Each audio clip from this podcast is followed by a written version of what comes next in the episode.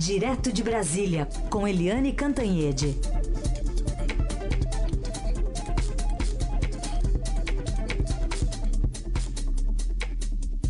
Eliane que já esteve com a gente há pouco na entrevista com o ministro da Cidadania, Osmar Terra, mas agora de volta para os comentários do dia. Tudo bem?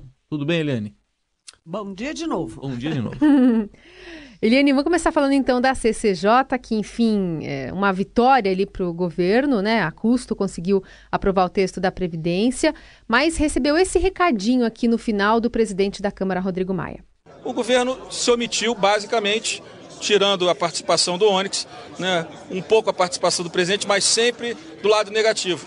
Eu sou contra, mas eu sei que o Brasil quebra. Nós queremos que ele entenda que se ele representa né, todos os 200 milhões de brasileiros, que se ele aprovar a Previdência, ele vai garantir aposentadoria para os brasileiros e ele vai garantir empregos para os brasileiros. Então ele precisa ter a certeza que a aprovação da reforma da Previdência é boa para o Brasil, ela é boa para os brasileiros. Quem, quem é contra quer olhar um passado que nós vivemos aí em 2014, em 2015, a pior recessão da nossa história. Recadinho direto e reto, né? Recadinho direto e reto e com alguma razão. A gente ouviu aqui o ministro Osmar Terra, que é um parlamentar muito respeitado, como eu já disse antes, é, e eu perguntei para ele, né, os, em qualquer governo democrático, né, os ministros participam o Osmar Terra é parlamentar há muito tempo, ele é do MDB, que é um partido importantíssimo para a aprovação da reforma, e ele não, ele confirmou que ele não agiu pela reforma, assim como os outros ministros é, parlamentares também não. Né? Tem o Mandetta, é, é, foi parlamentar, a Tereza Cristina é parlamentar, uh, enfim, tem vários parlamentares e a gente não viu a ação do governo a favor da reforma da Previdência, nem do Osmar Terra. É, o fato é que a reforma da, do Temer, a reforma da Previdência do ex-presidente Michel Temer, demorou 10 dias para ser aprovada na CCJ. E a reforma do presidente Jair Bolsonaro levou 62 dias, ou seja, 10 para 62 dias. O que, que foi isso? Foi uma desarticulação da base aliada, foi falta de coordenação e comando, como o Rodrigo Maia acusou aí claramente. E. Hum, e nessa reta final, a oposição fazendo o papel dela de oposição, muito barulho. Todo mundo sabia que a reforma ia ser aprovada. Né? Eu falei isso várias vezes aqui na Rádio Dourada. Vai ser aprovada, vai ser aprovada, vai ser aprovada. Mas foram sucessivos erros que levaram essa, esse atraso todo, um atraso é, que não precisava ter acontecido. E se a gente olha as imagens da, da votação de ontem, a gente vê claramente que a oposição ocupou todas as primeiras cadeiras e as mulheres da esquerda estão repetindo na Câmara o que faziam no Senado. A gente lembra da Gleice Hoffmann é, e da Vanessa Graziotin, senadoras, berrando, berrando, berrando nas sessões. A Vanessa, infelizmente, não foi reeleita, não foi, não voltou. Uh, mas agora a Gleice levou essa, vamos dizer, tecnologia do berro para a Câmara. Então, ontem tinha ali toda a bancada feminina da esquerda berrando, berrando, berrando. É, e eles se apegaram muito, o pessoal da esquerda se apegou muito à, à questão dos dados, como o Ministério da Economia chegou a esse impacto na meta de um trilhão e pouquinho em 10 anos de economia com a reforma da Previdência. E ficou dizendo que, ah, sem isso a gente não aprova, sem isso não aprova. Era só é, uma forma de procrastinar. Eu detesto esse verbo, mas foi um verbo que a Joyce Hasselman, que é a líder do governo, usou, e usou com toda razão. A oposição consumiu oito horas só é, fazendo o discurso ali, a picardia, né? gritando, berrando, cobrando os dados, tentando cancelar a sessão, etc. Um dado novo da aprovação de ontem foi que o jovem é, Felipe Franceschini, que é presidente da CCJ, tem 27 anos, ele foi muito bem. Ele foi firme, foi afirmativo e ele não se deixou enrolar pelas uh, cobras criadas da oposição, que são muito experientes, têm muito tempo de congresso, é, sabem todas as manhas, todo o regimento, mas o Felipe Francischini é, se saiu muito bem. O fato é que agora a reforma entra numa outra fase. É, há uma expectativa de já se criar a comissão especial que vai analisar o mérito das propostas já amanhã, porque cria-se amanhã, mas o próprio Rodrigo Maia já lembrou que semana que vem tem um feriado na quarta-feira, 1 de maio, e que, portanto, a comissão especial só deve caminhar mesmo depois de 7 de maio. Ou seja, semana que vem perdida, depois vem a outra semana, tem que contar 11 sessões para só depois ter a votação na comissão. E depois ainda tem plenário da Câmara, repete todo esse processo no Senado, plenário do Senado, enfim. É um longo processo e o governo perdeu, jogou fora muito tempo, é, mais de dois meses, aí nessa falta de articulação na CCJ, que era um passo simples, apenas formal.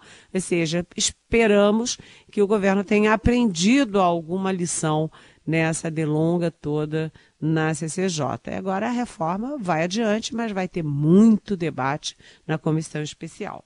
É isso aí, maio está batendo as portas, depois tem as festas juninas, em que muda o foco de interesse de muitos parlamentares também. E aí o recesso, né? Então tá parecendo segundo semestre a coisa, né, Helene? Tá, Por tá aí. pintando. O governo trabalhou o tempo inteiro com a aprovação no primeiro semestre, mas o tempo inteiro a gente sabia que não era, não seria assim esse passeio, né? Não hum. foi um passeio. O governo é, teve que suou muito a camisa ali para aprovar uma coisa que todo mundo sabia que ia ser aprovada. Quem espera também o segundo semestre é o ex-presidente Lula, pelas contas aí de alguns especialistas, em setembro, outubro, talvez ele possa progredir para o regime semiaberto, diante da decisão de ontem do STJ, mas ainda tem muita coisa para rolar, né, Helene? Com certeza. O... Ontem foi uma decisão super importante, por quê? Porque o ambiente em relação ao ex-presidente Lula mudou. O ex-presidente Lula perdeu todas as investidas na justiça, né? Todos aqueles habeas corpus, etc. Ele perdeu todas. Ontem foi a primeira vitória dele e numa instância importante que é o STJ, o Superior Tribunal de Justiça. Ele manteve a condenação, o tribunal, mas é, reduziu a pena. É, isso mostra uma coisa que a gente sente muito conversando em Brasília. Sabe, conversa daqui, conversa dali, há uma sensação, atenção gente, há uma sensação, tá? É, de que muita gente acha o seguinte: ah, o Lula já foi preso, o Lula já pagou, Dona Marisa morreu, Neto morreu, ele já foi condenado, já foi preso, agora já está na hora de dar um refresco. Ah, essa paira sobre Brasília é essa sensação, mesmo de grandes adversários do ex-presidente Lula e do PT. É, a gente vê que foi uma votação por unanimidade. Não é comum isso. Né? Todos os quatro ministros aptos a votar na quinta turma do STJ votaram igualmente com a mesma dosimetria. Então, isso mostra que teve um acordão e isso reabre as, o cenário para o ex-presidente Lula. Se é, se ficasse só nessa condenação, é, o Lula cumprindo um sexto da pena poderia já ir para o semiaberto, ou seja, trabalhar durante o dia é, lá por setembro, outubro. Mas a gente tem que lembrar que há, como você disse, Heisen, muitas incertezas, porque o Lula ainda responde em vários outros processos e ele já foi condenado em primeira instância é, no caso do sítio de Atibaia. As, as penas se somam. Então, se ele foi condenado agora, o, o STJ baixando para oito anos e dez meses, e ele tiver, por exemplo, é, oito, mais oito anos por causa do sítio, isso somam 16 anos. Então, um sexto da pena não acaba em setembro, nem em outubro. Isso vai muito mais longe.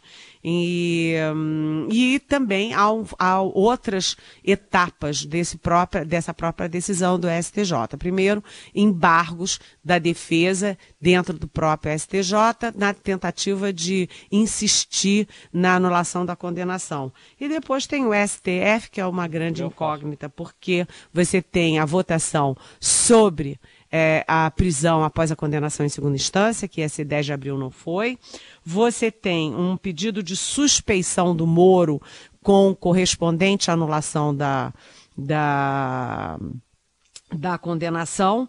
E você tem uma outra questão muito delicada que eu, numa análisezinha que eu fiz hoje para o Estadão, eu cito. Que vocês lembram que a segunda turma soltou o Zé Dirceu? Sim. Pois é. E como é que a turma soltou o Zé Dirceu?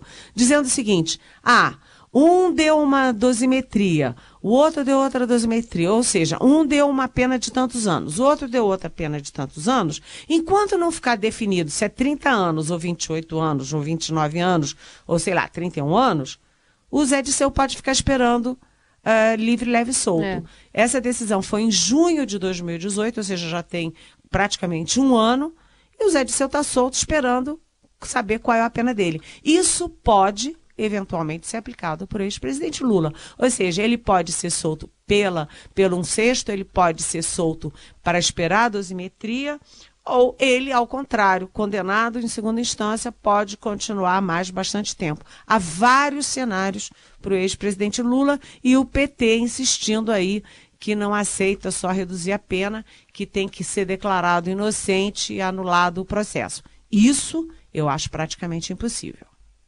Eliane, vamos falar também sobre uma novela, um western, né? É, uma novela aí de faroeste que a gente está vendo, que tem tiro para tudo quanto é lado, envolvendo olavistas, né, discípulos de Olavo de Carvalho e os militares, tendo como mira ali o vice-presidente Mourão, que nas redes sociais está sendo malhado. O pessoal gosta de fazer arminha, né? é, tem muita arminha nesse governo, todo mundo atirando para tudo quanto é lado. O fato é o seguinte: todo mundo é, comemorou como assim o presidente é, Jair Bolsonaro, é, por meio de nota e por meio do seu porta-voz, general é, Rego Barros, ele foi lá dizer, dar um basta no Olavo de Carvalho. Mas eu sei que não foi bem assim, a minha coluna registrou isso. Hum. Ele foi lá dar um basta, mas terminou dizendo assim: é, mas a gente reconhece que o Olavo de Carvalho tem grande patriotismo e tal. Ou seja, deu uma cutucadinha, mas muito leve e admitindo que ele é um grande patriota. E os filhos do presidente já é, na manhã seguinte, ontem, já partiram de novo para o ataque contra o vice Mourão. Isso é, desgasta muito o governo, a gente não consegue entender por que, que o presidente Jair Bolsonaro fica tão refém disso tudo e por que, que os filhos dele, não apenas o Carlos, mas também o deputado Eduardo Bolsonaro, ficam com essa desenvoltura né, alimentando esse Olavo de Carvalho, que mora há 15 anos, 14 anos nos Estados Unidos, e cutucando o vice-presidente Hamilton Mourão, que é um general de quatro estrelas e que tem muito apoio de general de quatro estrelas dentro do governo. A gente sabe que tem oito militares em, em, no primeiro escalão. É, e os ataques do Olavo de Carvalho não são apenas contra o Mourão, mas são também contra os militares do governo. Ou seja, é uma guerra que só enfraquece o governo, só enfraquece o Bolsonaro e eles continuam alimentando isso, alimentando isso, alimentando isso. É. Com que intuito? Não sei, porque o vice-presidente é indemissível. Eles vão ficar é, atacando, atirando no vice-presidente, vice-presidente, mas ele não cai, ele vai ficar aí. Então, só piora as relações dentro do governo. O último tiro, Eliane, disparado há 20 minutos aqui no Twitter. Carlos Bolsonaro diz que caiu no colo de Mourão, algo que jamais plantou. Estranhíssimo seu alinhamento com políticos que detestam o presidente. Qualquer um sabe que Jean Williams não saiu, não saiu do Brasil por perseguição, mas por uma esperta jogada política cultural com a palavra oculto. E aí ele coloca aqui um print de uma notícia em que Mourão diz que Jean Williams deveria ter ficado no Brasil. Poderíamos protegê-lo. É, ele está fazendo praticamente um clipping né, de declarações antigas do vice-presidente, contrariando uh, o que pensa o presidente Bolsonaro sobre alguns assuntos. Mas os tiros não cessaram. Agora, eu acho, sabe o que, que eu acho importante nisso? É que, do ponto de vista de estratégia de comunicação, nós três somos de comunicação. É, é um erro porque o presidente Jair Bolsonaro, apesar de ter sido eleito com expressivos votos, etc., ele tem muita gente que não gosta dele. E essa muita gente que não gosta dele começa a focar no Hamilton Mourão. Os filhos do presidente estão fazendo uma campanha a favor do Hamilton Mourão. Quanto mais é, eles falam mal do Mourão, mais o Mourão assume é, visibilidade, mais ele ganha vitrine. Ou seja, velha história. Falem mal, mas falem de mim. Você sabe que tem muita notícia sobre o Mourão que eu fico sabendo pelo Carlos Bolsonaro, viu? No, no Twitter dele. Exatamente. Eu nem tinha visto a original ainda e eu fico sabendo por ele. O porta-voz do Mourão é o Carlos Bolsonaro. Conexão São Paulo-Brasília e agora Portugal, já que a gente tem na ponta da linha a Célia Frouf, enviada especial do Broadcast Político, para acompanhar alguns ministros do Supremo que estão participando de um evento por lá, o Fórum Jurídico de Lisboa. E hoje quem falou, e falou bastante, foi Gilmar Mendes. Tudo bem, Célia? Bom dia para você. Tudo bem, bom dia para vocês aí no Brasil. Aqui em Portugal já é uma hora da tarde, 25 minutos. E o ministro Gilmar Mendes, do Supremo Tribunal Federal, falou bastante mesmo. Ele parabenizou o julgamento do caso do triplex do Guarujá, que envolve o ex-presidente Luiz Inácio Lula da Silva, e descarregou uma artilharia pesada contra os membros da Operação Lava Jato, em especial ao procurador Deltão Dallagnol. Ele está aqui na capital portuguesa, onde se encerra hoje o sétimo Fórum Jurídico de Lisboa, que ocorre na Faculdade de Direito da Universidade de Lisboa. Em conversas com jornalistas agora pela manhã, Gilmar Mendes diz que o STJ fez um trabalho exemplar, mas que o STF espera ações de defesa ainda sobre o caso apreciado ontem. O principal ponto, de acordo com o ministro, foi o recado dado a instâncias inferiores para moderarem o que chamou de instintos condenatórios. Ele até usou a expressão não vá ao sapateiro além do sapato. Isso porque ontem, né, por unanimidade, a quinta turma do STJ confirmou a condenação do ex-presidente por corrupção passiva e lavagem de dinheiro, mas reduziu sua pena não só em termos de tempo, diminuindo anos, mas também em reduções significativas de multas a serem pagas. A atuação do STJ, de acordo com o Mendes, foi clara e simbólica nessa redução da multa. É, em relação à Lava Jato, o ministro disse que a operação é um grupo de trabalho, mas que acabou virando um partido político. Como eu disse, o seu foco especial foi contra o procurador Dallagnol, que foi alvo da abertura de um processo administrativo por causa de declarações afirmando que o, o ministro Gilmar Mendes, assim como Dias Toffoli e Ricardo Lewandowski, estavam desfazendo todo o trabalho deles em Curitiba. Curitiba. Para o chefe da, da operação no Lava Jato, esse trio transmite uma mensagem de leniência e acabou formando uma pampinha que é conivente com a corrupção. Muito bem, as informações da Célia Frouf, direto de Lisboa, conversando conosco aqui sobre essa fala de Gilmar Mendes, então encerramento desse fórum jurídico aí em Portugal. Obrigada, viu, Célia? Bom trabalho para você. Obrigada, bom dia. Disparos vindos também de Lisboa, não é? Pois é, hein? Hein, Eliane? O ministro Gilmar também, que ele perdeu também, né, por evento o patrocínio de Itaipu, né? É. Ele perdeu. O IDP, perdeu, né? sim. O IDP. E, mas tem uma outra história, né? Quem estava nesse evento lá, é, também em Portugal, era o ministro Sérgio Moro. E a gente lembra que Gilmar Mendes está de um lado e o Sérgio Moro de outro, da Lava Jato. O Gilmar sempre acha que a Lava Jato tem, sim, deusa, ele fala da Justiça de Curitiba, que reinventa a, a roda e reinventa a Constituição.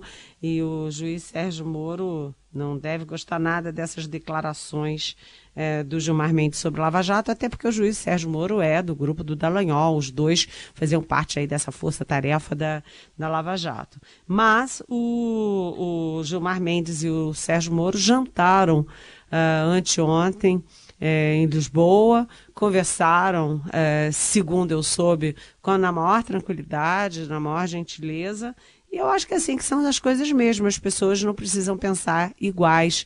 Elas podem pensar de formas diferentes, mas elas podem conversar, trocar ideias. Quem sabe uma fica sensibilizada com, com a opinião da outra, com o ponto de vista da outra. Eu achei interessante esse encontro dos dois em Lisboa. Vamos ver se o, o ministro Gilmar Mendes agora, ao atacar a, a Lava Jato, ele é mais cuidadoso com o Sérgio Moro, até porque o Gilmar Mendes tem uma curiosidade aí. Lembra que eu acabei de falar que tem um processo no Supremo pedindo a, a, a anulação do, da condenação do Lula com base na suspeição do Sérgio Moro, porque o Sérgio Moro era o juiz que condenou e virou ministro do adversário do Lula que é o Bolsonaro. E quem é o relator? O relator é o Gilmar Mendes. Então achei curioso os dois conversando em Lisboa. Verdade. Muito bem, Eliane Cantanhede é, volta amanhã a partir das 9 horas da manhã, respondendo as perguntas dos ouvintes. Chegaram muitas lá, inclusive em relação aos Marterra, em relação à sentença aí atenuada do ex-presidente Lula, mas a gente promete que conversa mais sobre esse assunto com ela amanhã. Obrigada, viu? Até amanhã. Beijão.